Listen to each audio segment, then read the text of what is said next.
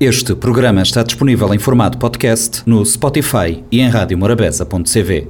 Sexo, líbido, vida, maternidade, masturbação, corpo, deficiência, orgasmo. Um programa como nenhum outro. O G da Questão, com a jornalista Lourdes Fortes e a antropóloga Celeste Fortes. O G da Questão, terça-feira, 10h30 da manhã e 4 h quarto da tarde. Para ouvir na Rádio Morabeza. Olá, está no ar mais uma edição do G da Questão, o programa semanal da Rádio Morabeza que aborda temas do universo feminino. Continuamos a falar sobre mulheres mastectomizadas e a sexualidade com Ariana Monteiro. Já sabem como é habitual no estúdio está sempre a antropóloga Celeste Fortes. Na semana passada ficámos no ponto em que falávamos sobre a rejeição das mulheres mastectomizadas, a autorrejeição e também o abandono por parte dos parceiros ou uh, companheiros. Uh, Ariana, como é que abordamos esta questão? É uma questão muito delicada.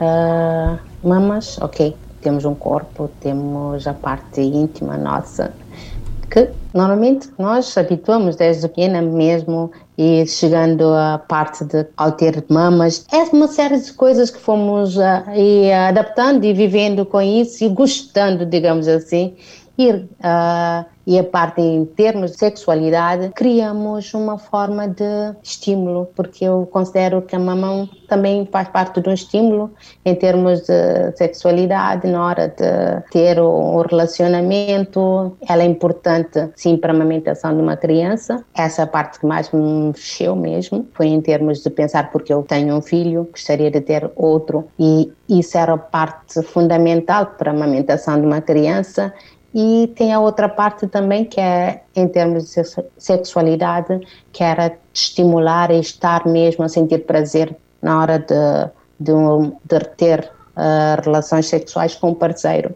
E conversando com meu marido nesse sentido, pelo menos eu fiquei a saber quando ele foi no primeiro, no primeiro encontro que tivemos do grupo de divas, a, a primeira palestra, fizeram uma surpresa para mim e ele é que foi uh, dar depoimento e a conversa que ele teve pela primeira vez que ele foi adaptando. Ele criou uma imagem para mim e também tinha que preparar-se a si mesmo, perceber-me de volta, ter-me como esposa para, para refazermos as nossas vidas. Então ele disse que foi um turbilhão de informações e um turbilhão de sentimentos na cabeça dele, mas ele conseguiu, junto comigo, conversando, porque é essencial, é importante que o companheiro, é, que um casal esteja mesmo a partilhar essas informações. E graças a esse, esse companheirismo, essa ligação, nos permitiu que juntos conseguimos uh, ultrapassar, digamos assim, porque ele começou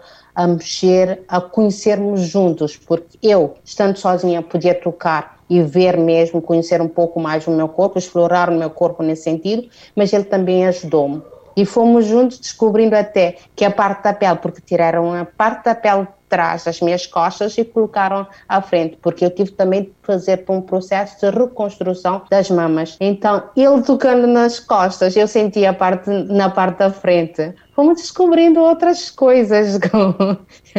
Agora posso sorrir, mas tive um momento de tristeza, um, momento de angústia e para essa situação ele graças a Deus ele me ajudou bastante e fomos descobrindo ter outras formas de prazer e redescobrindo mesmo o viver com essa nova condição. Mariana, antes de eu estava aqui a ouvir-te e a pensar que ah, ah, nós vamos voltar a essa questão da vida sexual e conjugal, mas ocorreu-me perguntar-te também como é que as outras pessoas olham para ti agora e como é que tu ah, colocas este teu outro corpo dentro de um contexto de relações sociais, por exemplo. Agora estamos no verão. Como é que é, por exemplo, uma simples ida à, à praia? Num primeiro momento usava esponjas, davam esponjas para adaptar. Nesse momento, eu confesso, uh, tapava-me, cobria-me muito, porque achava que era uma parte muito íntima, não mostrava. Uh, com, a, com a cirurgia, com a reconstrução da mama, passei por um outro processo, adaptar por algo que não é meu. Uh, porque é uma é um pele, é algo estranho que colocaram em mim, tinha outro processo também a repensar. Então fui me adaptando, mas fiquei com cicatrizes, fiquei com sequelas e tinha também, porque nós, eh, sobretudo em termos de pele negra, eh, temos a tendência de criar, hum, como é que se dizem, uh. É colostro, acho que sim. então tive, tive no meio do seio e incrível, não tinha nada a ver com as cicatrizes e, e cresceu no meio, mas eu fui-me adaptando com isso e, e passei a usar tipo de biquíni, fato de banho que cobria essa parte e atrás tenho as cicatrizes também que aparecem. A, a tendência é sempre de estar a proteger tudo para não parecer. Mas com o tempo, isso foi ainda ontem, fui à praia com os meus uh, sobrinhos, a minha cunhada e o meu marido, e, eu, e metendo na onda, praticamente o meu fato de banho desceu a mama ficou exposta, mas reagi de uma forma mais natural. É tipo, já estou aceitando e já não ligo tanto como num primeiro momento. Num primeiro momento, a isso se acontecesse, eu ficava envergonhada, então tinha uma série de sentimentos que me implicavam estar mesmo a cobrir, a tapar.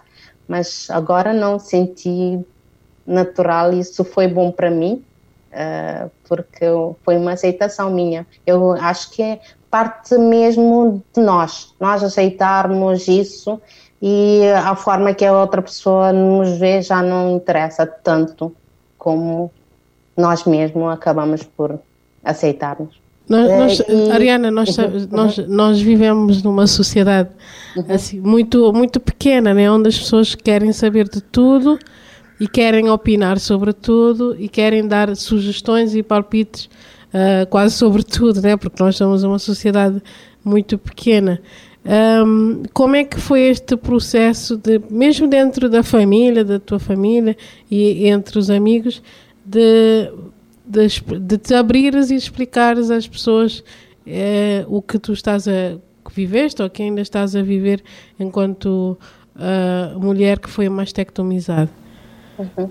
Praticamente eu, tive essa conversa mais praticamente com o meu marido e com o grupo que eu disse que temos um grupo de guerreiras, partilhamos essas informações e tentamos ajudar umas às outras. Mas em relação aos meus familiares, eh, as pessoas mais curiosas ou amigos, normalmente que tentam, digamos assim, invadir invadir um pouquinho o, o teu espaço íntimo, não?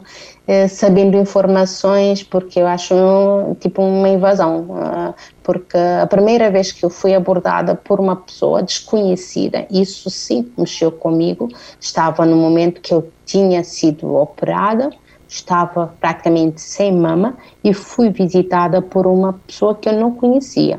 Dizia que era da família, foi-me conhecer, foi-me ver como doente eh, e, e, a primeira coisa que essa pessoa perguntou-me, não quis saber de mim, de outras informações, mas a primeira pergunta que ela me fez é que se eu tirei a mama. Eu não gostei, eu confesso não gostei, porque eu não esperava numa pessoa que eu nem conhecia e, e, e, ainda por cima estava na companhia de mais duas pessoas, de um senhor e de uma outra senhora também, que não tinha nada a ver com a minha família. Então isso pesou bastante. Mas uh, essas coisas negativas, que eu considero negativas, uh, machucam no momento, mas também preparam para uma possível abordagem posterior, mesmo com as famílias. Eu uh, não senti isso com a parte da minha família, as famílias mais próximas, em termos de primos. Eles, praticamente, eu é que fui abrindo aos poucos, mostrando aos poucos. Não senti sendo invasiva nesse sentido. Uh, então, isso foi mais tranquilo. É bom que as pessoas sejam uh, mais uh, tolerantes mais ponderados em perguntar. Pelo menos na minha parte eu senti isso. Senti necessidade de estar preparada para responder e estar preparada para mostrar. Então é todo um processo. A Celeste, ouvindo aqui a Ariana, esta questão da curiosidade é difícil gerir a curiosidade alheia. E tendo em conta que a sexualidade envolve normas, valores eh, sociais, culturais, sexo, género, e também aquela parte de que como é que ela vai fazer agora sem mamas? Pois. Porque eu acho que é, eu acho que é, que é mais isso que não pergunta se está bem, a preocupação é como é que ela agora fica sem mamas? Socialmente, antropologicamente, deves ter alguma explicação, porque isto está incutido. A pessoa, sabes que a pessoa está ali a passar por aquela situação, mas a tua preocupação é e agora sem mamas, como é que ela fica? Pois é isso que eu. Aliás, o G da questão existe precisamente por causa disso, não? Porque há questões que nós fazemos na nossa cabeça e há questões que nós fazemos em grupo que depois precisam ser feitas publicamente e num contexto de rádio ou, num outro contexto de comunicação para desmistificar. E o que a Ariana está aqui a dizer é muito importante. Essas pessoas a Ariana disse uma coisa que para mim é muito, muito é, importante, que é estas pessoas precisam do seu tempo para saberem como responder. Não é que a Ariana não queira responder, ela tem direito ao seu tempo para responder, mas o nosso tempo social, o nosso tempo coletivo, às vezes é diferente do tempo da pessoa, né? E, e vai-nos, e, aliás, nós podemos uh, levantar o véu sobre os próximos programas, mas nós vamos falar sobretudo sobre esses outros corpos, né? Porque o que nós pensamos quando olhamos para a Ariana ou para uma outra mulher mais tectomizada e que nem fez a reconstrução mamária nem nada, é, e agora? Parece que ela deixa de existir. Não, ela não deixa de existir, é um outro corpo. É por isso que nós aqui estamos a frisar que isto é um outro corpo, é um novo corpo, mas uh, começamos a fazer imensas questões. E eu não sei se a Ariana sentiu isso, mas ela pode nos dizer. Mas eu acho que é mais. E a Ariana, que agora é mulher de fulano de tal. Como é que ela vai ser mulher de fulano de tal? Porque em termos sociais e culturais, nós, mulheres e, e homens também, posso dizer, um, quase que nos dão essa identidade né, de satisfazermos o outro sexualmente, identitariamente. Ah, o companheiro da Ariana agora, a, a mulher não tem mamas. É um, é um turbilhão de questões sociais que nós precisamos, como disse a Ariana, de respeitar o tempo dela, porque eu acredito que o nosso tempo enquanto grupo é muito diferente de um tempo individual. E eu, eu durante o período, eu acho que há muita maldade também parte de outras pessoas. Às vezes recebia telefonemas, enviavam mensagem, assim, tipo, questionando em relação ao meu marido. Eu disse, eu a resposta que eu criei desde o primeiro momento é, eu estou focada no meu tratamento não preciso de ouvir nada. Quando regressar é outra coisa.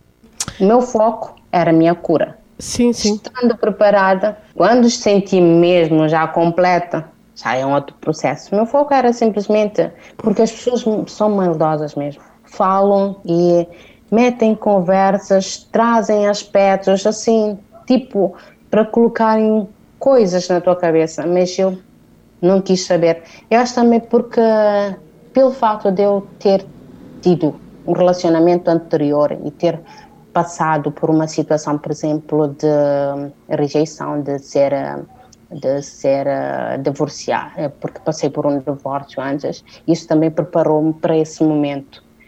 Eu achei que tudo, por isso que eu disse, a vida tem propósito, as coisas que acontecem muitas vezes contigo fortalecem, fazem-te preparar para coisas ainda que.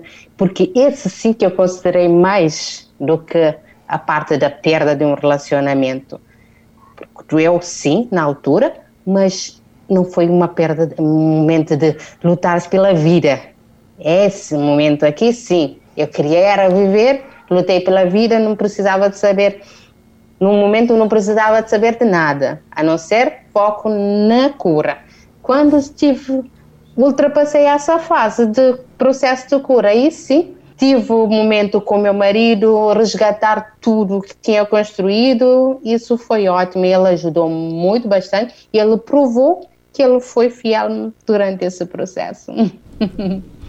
Ariana, acho que não poderíamos fechar o G da Questão com um melhor testemunho. O G da Questão fica por aqui e voltamos na próxima semana. Sexo, líbido, vida, maternidade, masturbação, corpo, deficiência, orgasmo. Um programa como nenhum outro. O G da Questão com a jornalista Lourdes Fortes e a antropóloga Celeste Fortes. O G da Questão, terça-feira, 10 e meia da manhã e 4 e um quarto da tarde, para ouvir na Rádio Morabeza. Este programa está disponível em formato podcast no Spotify e em radiomorabeza.cv.